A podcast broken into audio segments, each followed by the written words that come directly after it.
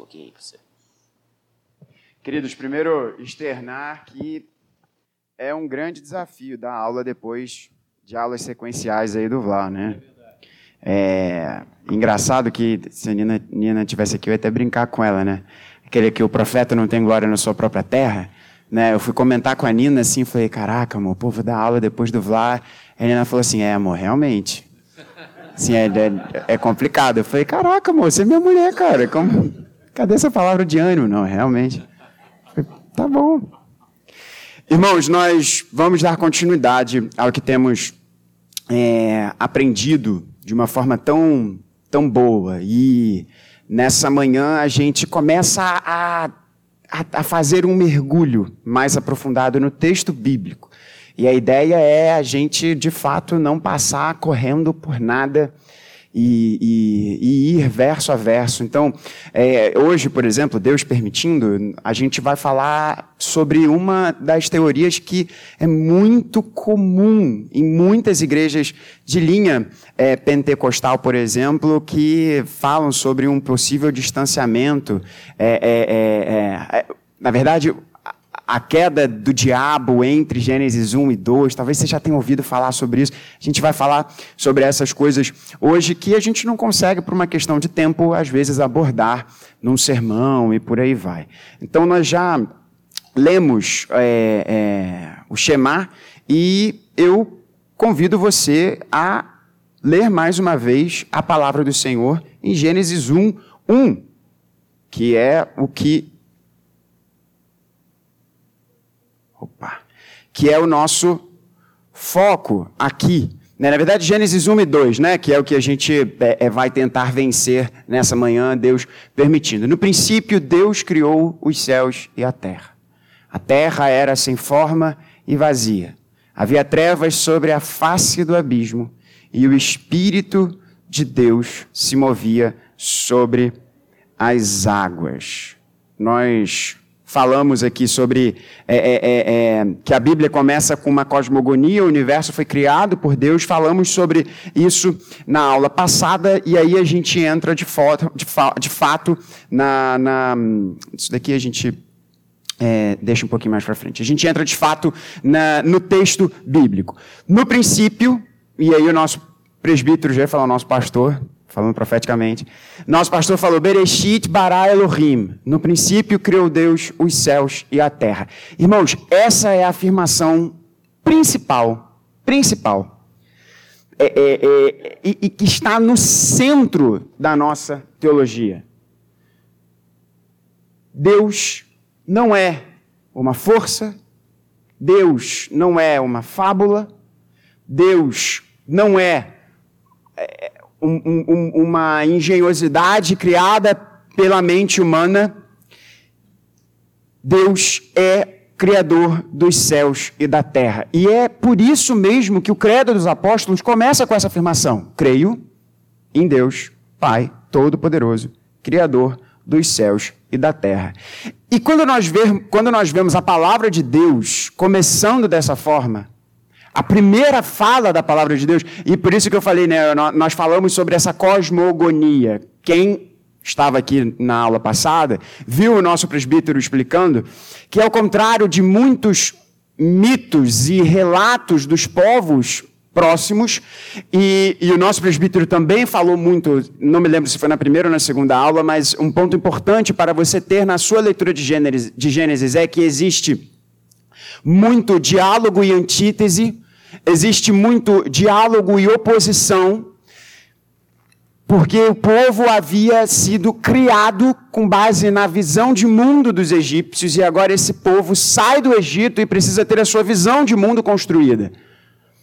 E Deus destrói por completo diversos mitos fundacionais que foram colocados na cabeça do povo de Deus por conta da sua criação no Egito. De modo que a Bíblia não nos apresenta uma explicação sobre a criação de Deus. Os mitos fundantes dos povos próximos sempre tinham uma história. Por exemplo, no, no Egito, os deuses egípcios foram criados num ambiente da água, e eles entendiam que a água era eterna. Na verdade, eles entendiam que a matéria era eterna e a água uma das a, a principal ou numa posição de destaque, porque os próprios deuses haviam surgido da água. Então sempre havia um relato de criação de Deus, um relato de, de onde os deuses vieram. E quando nós abrimos a Escritura, simplesmente é dito: no princípio criou Deus os céus e a terra. Há uma explicação da Gênese do cosmos. Não há uma explicação sobre a Gênese de Deus. E por que, que não há uma explicação sobre a Gênese de Deus? Porque Deus não tem Gênese. Ele é o Criador não criado. Então, irmãos, isso é fundamental. Gênesis rompe e deveria romper, e agora eu quero é, é, falar algo muito pastoral para o seu coração. A gente vive num tempo que. E, e, eu falei muito sobre isso no sermão e eu quero bater um pouco mais nessa tecla. Nós temos muitos conflitos identitários nos nossos tempos. Existe uma confusão muito grande sobre quem nós somos. O que é o homem, o que é a mulher, o que significa ser pai, o que significa ser mãe, o que significa ser um cidadão, o que significa ser humano, o que significa ser humano. E muitas falas querem responder a essa pergunta. Quem somos nós? Mas duvide de todas que começam com algo diferente ou alguém diferente de Deus.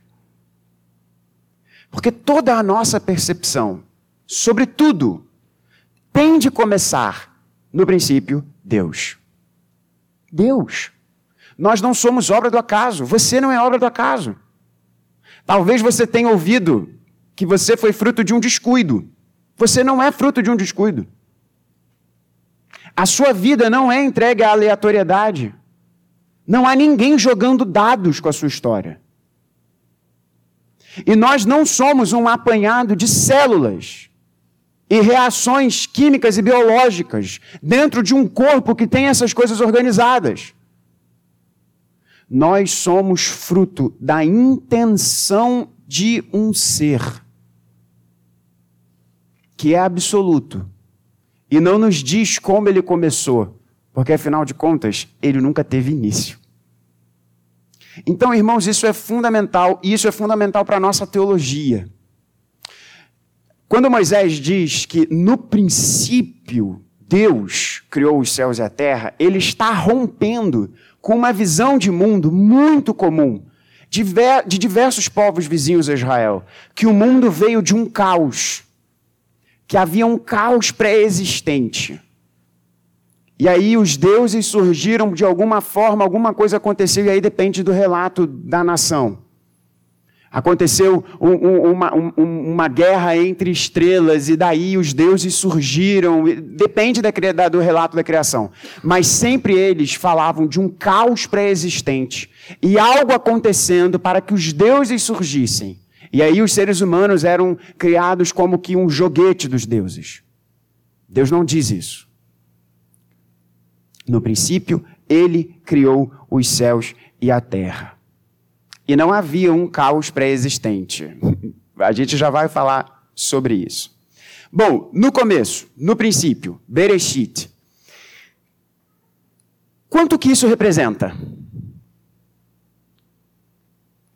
Isso pode representar tanto um segundo, como isso pode representar bilhões de anos. A gente não sabe. A gente não sabe. Lembra na aula passada que o nosso professor disse que um grande problema é a gente querer fazer o texto tornar-se anacrônico? Quando a gente quer impor questões nossas, dos nossos dias, para um texto que não se propõe a responder essas questões. Mais uma vez, e o nosso professor foi muito feliz quando ele disse isso. Gênesis responde.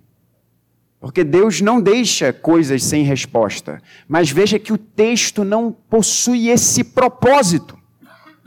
E muitas vezes nós queremos entender o como e o quando. Quando o texto está preocupado em dizer quem e por quê. Quem e por quê. Então, assim, é, é, nós não sabemos. Quando que isso aconteceu? Nós não sabemos quando se deu esse no princípio. Criou Deus os céus e a terra. Tem um microfone, pai, por favor. dentro dessa correta visão reformada, eu, eu penso sempre assim: o texto não existe para explicar coisas a nós, mas para relatar o que aconteceu. Ponto. É isso. Muito bom. Comentário breve e retumbante. Diga, meu querido. Sim.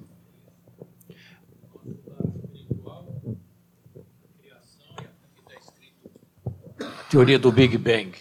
Sim. Estou lendo aqui teoria científica que descreve o início do universo, sugerindo que ele começou a partir de um estado extremamente quente e denso há aproximadamente 3 bilhões de anos.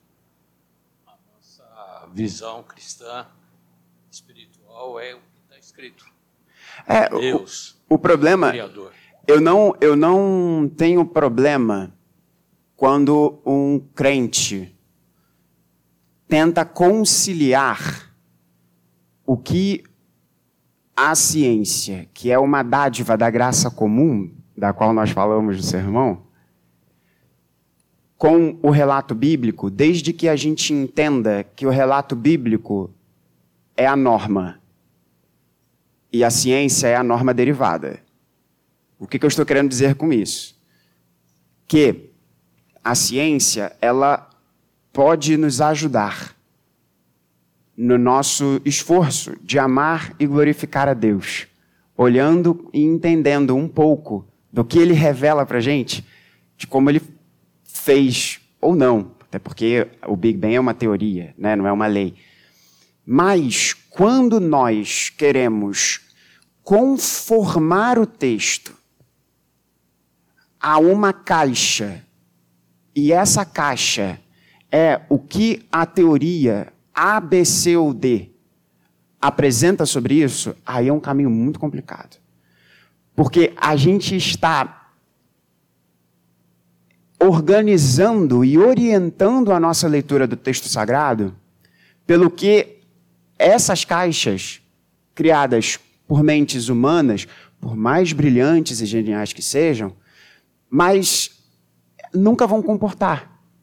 Então, assim, é, mais uma vez, eu não, eu não vejo problema quando há um esforço sincero de um crente, de uma crente, em poder olhar e perguntar: será que o que a Escritura me diz, que Deus, no princípio, quando ele criou essas coisas, ele se utilizou dessa forma para criar as coisas? Beleza. Agora, alguém que está imbuído de uma teoria X, Y ou Z e tentar achar no texto comprovações para a sua teoria, percebe que a gente está fazendo um caminho inverso? A gente deve ir do texto para o que a ciência nos diz e nunca sair da ciência em direção ao texto. O caminho que a gente tem que fazer é sempre o inverso. Né? Eu acho que é uma, é uma forma interessante da gente pensar. Diga. Oi, Gabriel. Assim, a minha dúvida é: esse criou os céus e a terra. É o céu firmamento ou é o céu, tipo, onde Deus habita? Vamos chegar. Vamos chegar. A gente ainda está no Bereshit. Ah, tá. Vamos chegar lá. É muito boa a pergunta, mas a gente já vai chegar lá. Claro. É, nessa linha, e, e, é fantástico isso, realmente. É, é, é impressionante a quantidade de pessoas que querem usar a Bíblia como um pretexto para as suas análises, para as suas teorias e por aí vai. Mas a, a colocação do Eduardo é muito importante, porque nós cremos de forma intensa, absoluta e sem nenhum tipo de negociação que tudo que há foi criado pelo Eterno, pelo Todo-Poderoso. Ele é o Criador, ele é o sustentador, ele é o, o, aquele que é, é, imaginou, que fez e que continua fazendo, continua por trás de todas as coisas. A criação, ela é afirmada nas escrituras sagradas do Gênesis ao Apocalipse. Em nenhum momento os autores do Antigo Testamento, em todo o seu descortinar do Novo Testamento, abrem mão disso. A criação é um dado Há um ser perfeito, lindo, absolutamente estético, soberano, que cria todas as coisas, Exato. segundo o conselho da sua vontade. Exatamente. Então não há, por isso não há eh, eh, necessidade de sucessivas eh, evoluções, necessidade de uma grande explosão para que todas as coisas venham, a combinação de, de nebulosas que por acaso se uniram. Não, não, não, não, não, não, não, não. Há um Deus, Senhor, Criador, Fazedor de tudo que há. Das Exato. cores de uma borboleta ao monocra- a monocrática formiga. É Ele. Ele está por trás de cada detalhe da criação. Sejamos nós, né, coroa da criação, segundo o Salmo 8, que somos uma coisa incrível, todos os sistemas que nos formam. O sistema gástrico é algo assim que os médicos se debruçam e cada vez ficam mais maravilhados. A nossa mente, o que nós somos, a quantidade de veias, até o, o, o ser menos complexo do universo foi Deus que fez. Exato. Tem o DNA dele, tem a mão dele, tem a impressão dele em todas as coisas. É maravilhoso isso. Bereshit, e com certeza, pai. Bereshit, é, a gente não sabe quando se deu. O que nós podemos afirmar? Qual é o propósito em vermos que no princípio criou Deus os céus e a terra? Isso vem é, é, é, confrontar a visão reinante dos povos vizinhos de que a realidade e a história era um ciclo eterno.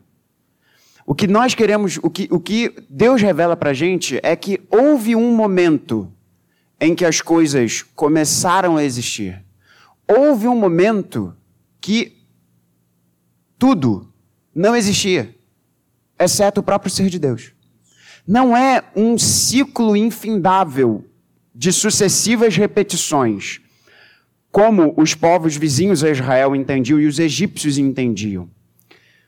A palavra de Deus vem dizer claramente: não é uma questão de ritmo cíclico, mas é uma história que possui um início. E se ela possui um início, ela possui uma finalidade.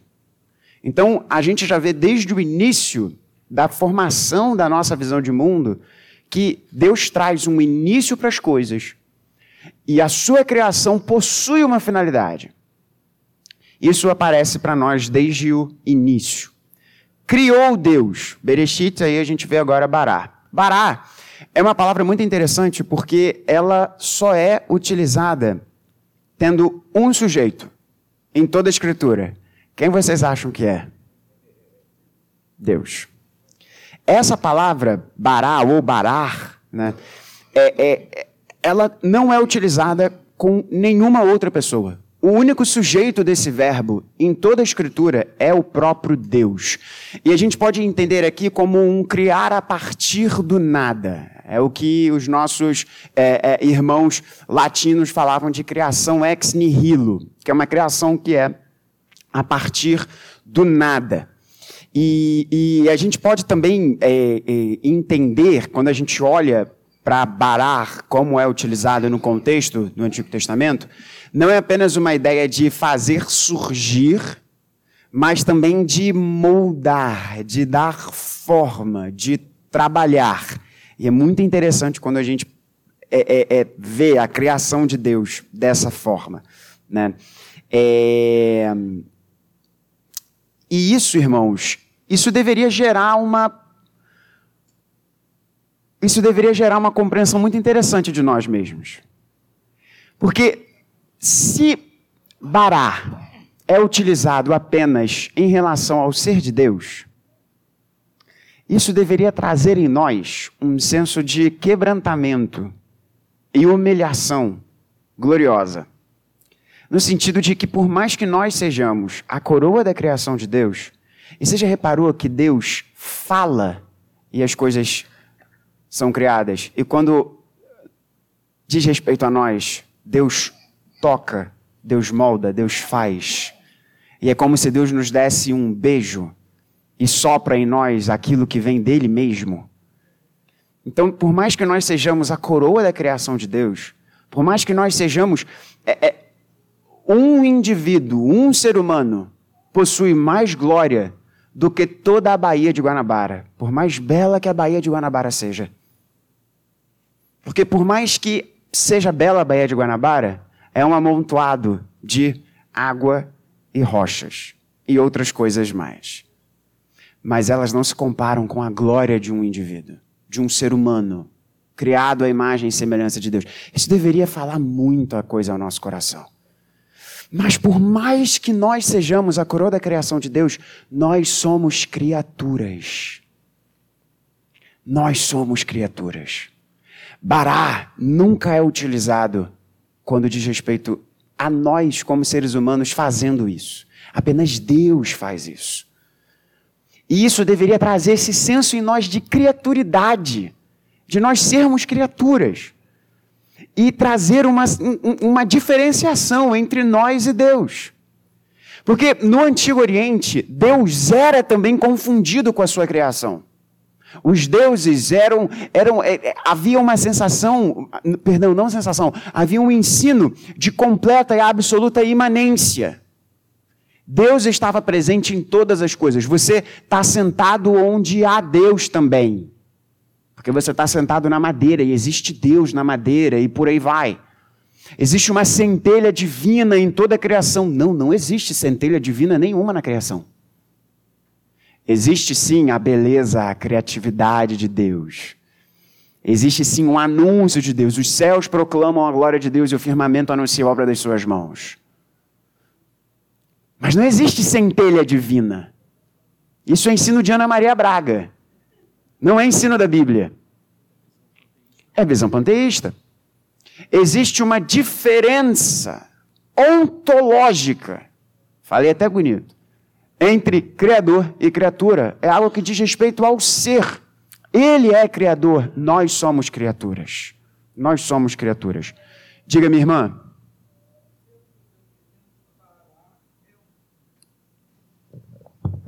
Pelo que eu estou entendendo, Bará é exclusividade de Deus. Exclusividade de Deus. Só ele pode ser Bará. Só ele faz. Faz. Isso, porque bará é um verbo. Mas verbo. perfeito, minha irmã, é exclusivo de Deus. Mais um comentário sucinto e muito bom. Bereshit bara Elohim criou Deus e aí nós vemos os céus e a terra. O que significam céus e terra? Aí, lembra que o nosso professor disse que o texto não é uma poesia, texto não é uma poesia. Ele falou isso na aula passada. E aí eu fiz uma brevíssima inserção para dizer que, por mais que o texto não seja uma poesia, existem muitos estudiosos, e eu sigo essa corrente, que o texto ele não é uma poesia, mas ele se utiliza de muitos recursos poéticos. E aqui é um deles: céus e terra. Quando o texto diz que Deus criou os céus e a terra, ele não está dizendo que no início foi só céu e terra que foi criado, mas que céu, que terra? Que céu é esse? Que terra é essa? Céus e terra, na verdade, quer dizer todas as coisas. O universo, todo o cosmos. Isso que significa céus e terra. Todo o universo. No princípio criou os céus e a terra. Todo o universo foi criado por Deus. Aí existe alguma pergunta, tá, mas e o céu para onde a gente vai? Céu, e, aí é um. É, vai ser tenso falar isso agora, esse horário, porque são 11h46. Mas o que, que é o céu? Céu é uma categoria teológica de o lugar em que a vontade de Deus é plenamente feita. Quando a Escritura nos diz de céu, ela nos fala isso. Por isso que é o reino dos céus.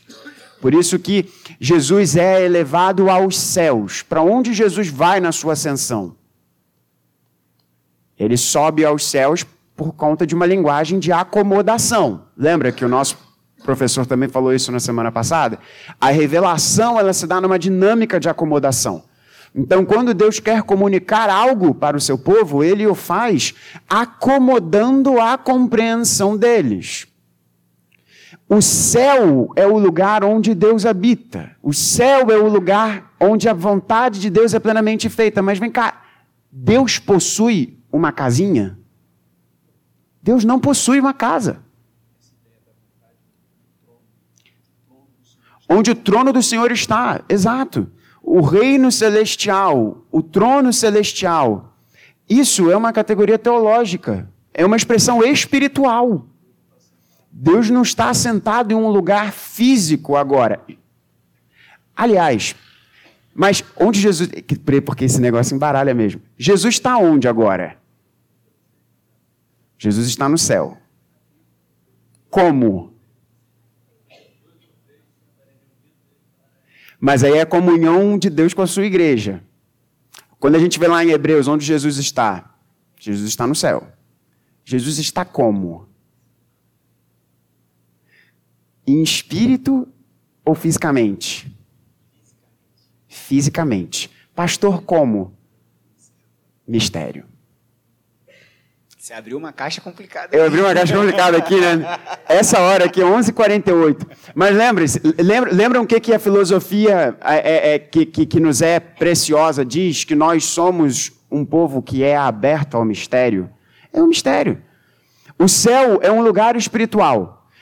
Reverendo, você está querendo dizer que é uma outra dimensão? Cara, não sei. Minha compreensão me falta uma linguagem para poder expressar isso de uma forma melhor. Mas o que a Bíblia nos ensina é que Jesus está no céu, fisicamente, de onde ele virá para nos levar para ele. Mas o céu, o céu é o lugar de descanso em que os espíritos aguardam a ressurreição do corpo. Porque a nossa esperança não é o céu, a nossa esperança é essa criação dele restaurada. Hoje estarás comigo no, no paraíso. Fala lá. Só, só, completando, essa expressão que está aqui no Gênesis 1, do céus e a terra, é um recurso literário típico do hebraico, que a gente chama isso de merisma, que é quando você pega opostos para dizer o todo. O todo. Então é a mesma coisa que você falar início e fim, alfa e ômega, dia e noite, céus e terra. É um, um dia discursa que... outro dia, uma noite ensina outra então, noite. É um recurso para dizer então... que Deus criou tudo. Então, essa expressão, céus e terra, ela, ela é o mesmo significado de dizer que Jesus é o alfa e ômega. Entendeu a, a lógica? Não é o céu em relação a nuvens, nem terra em relação a, a, a pó. É um recurso para dizer, no princípio, Deus criou tudo. A forma que o hebraico usa isso é usando esse recurso literário chamado merisma, que é você pegar duas expressões que no hebraico são como se fossem opostos, para dizer que ele criou daqui até aqui. Criou tudo. Essa, essa é a ideia.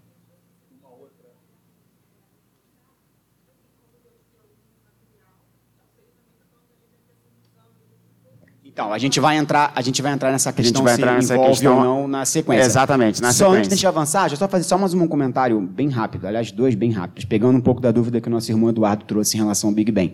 É, a gente, o, o nosso pastor Gabriel falou no sermão hoje sobre teologia natural. Teologia natural é a, a, é a tentativa humana de compreender Deus a partir da natureza. E existem duas formas de você fazer teologia natural. Existe a forma bottom-up, ou seja, de baixo para cima, que é você tentar olhar a criação e, a partir da natureza, compreender as características de Deus. Então, a natureza é bela, Deus é belo, a natureza é, é, é, é, em vários recursos, né? A voz de Deus é a voz como se fosse de muitas águas. São esses. E tem uma segunda maneira que é top-down, de baixo para cima. E a forma reformada de entender a teologia natural é essa, de baixo para cima. No seguinte sentido, não é que a gente é, olhe a natureza para compreender Deus, mas a revelação que Deus faz permite que a gente compreenda a natureza. É o inverso. Exato. E por que, que eu trago essa questão? Essa é a forma que nós devemos interpretar o diálogo de fé e ciência. Não é a partir da ciência que é feita por nós, humanos, pecadores, falhos, portanto imperfeitos, a partir da ciência a gente tentar entender as características de Deus. E nem isso utilizamos para crer, né? Nós não buscamos Exato. entender para crer. É Mas o inverso, inverso, no sentido de que a partir da revelação de Deus a gente tenta compreender a ciência. E isso dá uma liberdade muito grande para a gente, como cristãos reformados, de entender que, delimitado as cercas, a gente tem plena liberdade para explorar. É como se eu estivesse no topo de uma montanha. Eu cerquei para dizer, daqui eu não posso ir porque isso aqui eu vou cair. Agora, aqui onde está cercado, eu posso arrebentar. Então, Deus fez o Big Bang? Deus se valeu da evolução? Não sei. Se essa é a linguagem de Deus, se Deus fez dessa maneira, glória a Deus. Se Deus fez de uma outra maneira que a gente só vai descobrir daqui a 5 mil anos nos avanços das ciências, glória a Deus.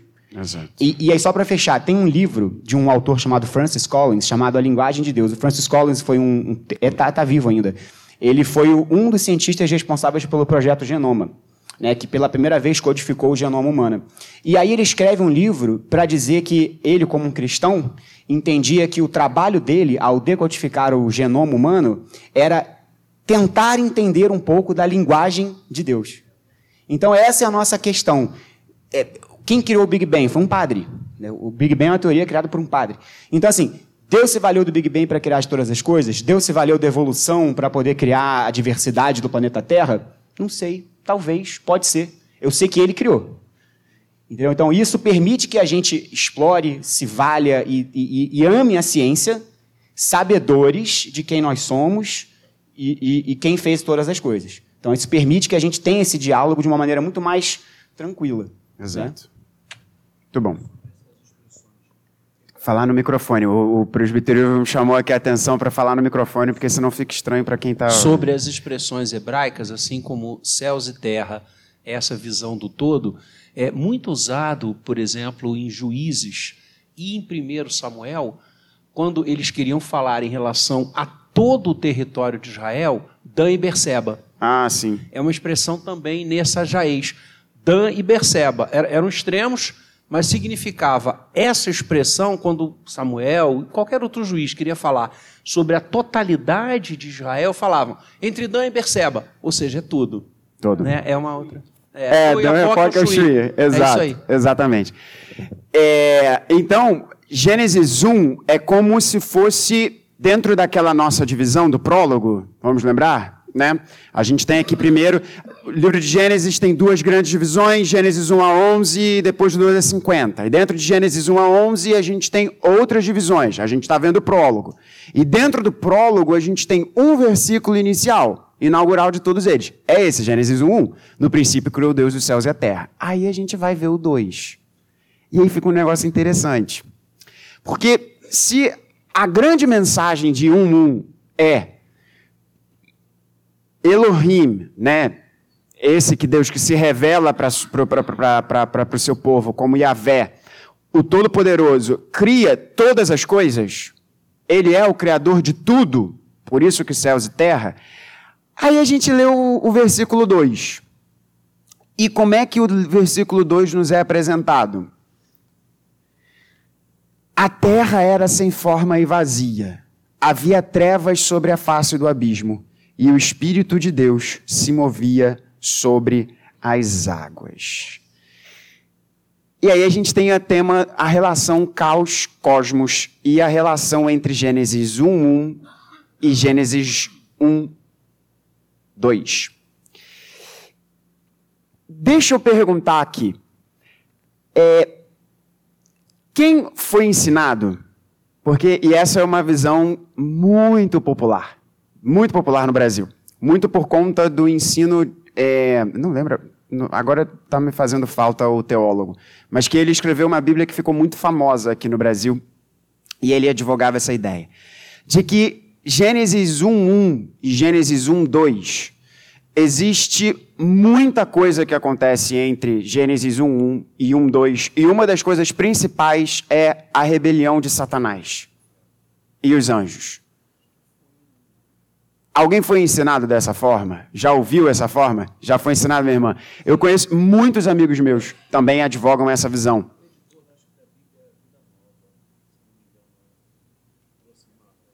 Essa visão, né, de que, de que, é, por que que, e, e qual é o argumento, né? E eu estou tentando ser o mais respeitoso possível aqui. Não vejo base bíblica para essa, essa construção.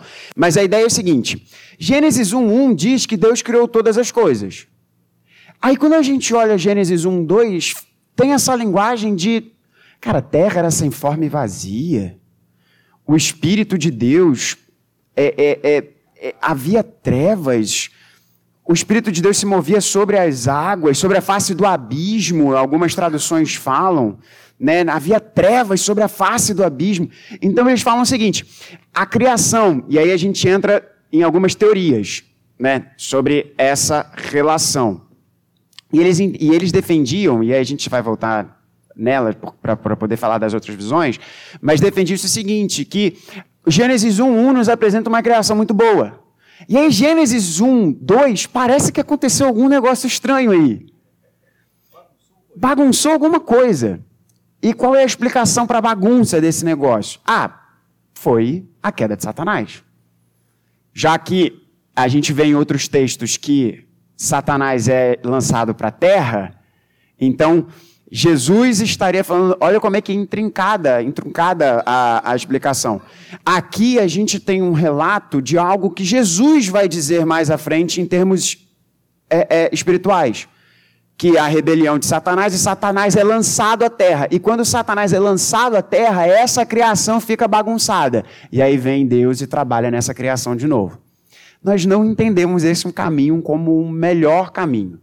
Para a gente poder, e, e, e, a gente fecha nesse tema aqui de caos cosmos no nosso encontro. E aí a gente começa a ver é, é, Gênesis 1, 2 em detalhe no domingo que vem.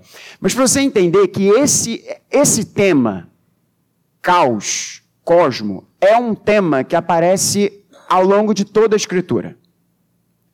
É uma, é uma tensão que existe em toda a Escritura. Vamos lembrar aqui, qual é o grande enredo da palavra de Deus? Criação, queda, redenção e consumação. Esse enredo é o grande enredo da história da salvação. Criação, queda, redenção e consumação. E quando a gente olha esse grande tema que está previsto desde Gênesis 1 até o final da Escritura, até o final de Apocalipse, até Apocalipse 22, a gente precisa entender que quando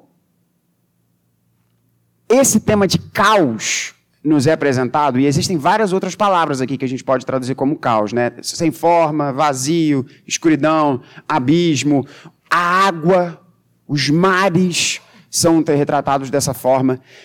Já me perguntaram, reverendo, Deus não gosta de praia, Deus não gosta de mar, porque lá em Apocalipse fala, vi novos céus e nova terra, e o mar já não existe. Pô, reverendo, a gente é carioca, a gente gosta de praia. Deus não gosta de praia? Não tem nada a ver com isso.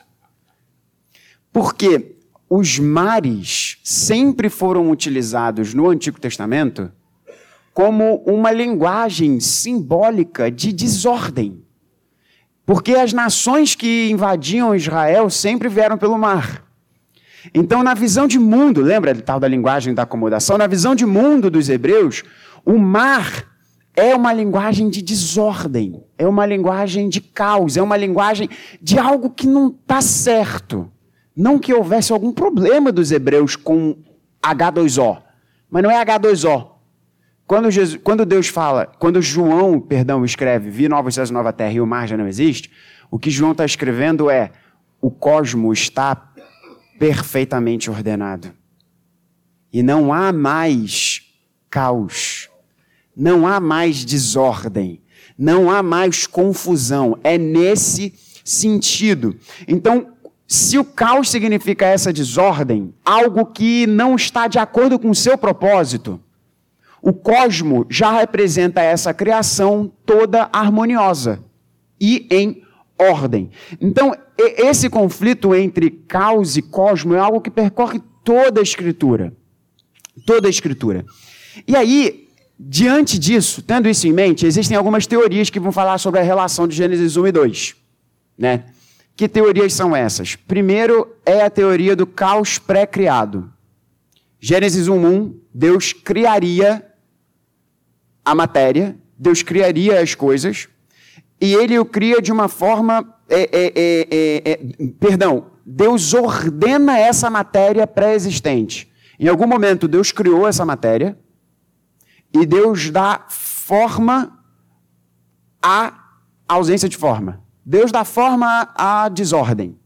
Deus dá forma àquilo que não havia forma.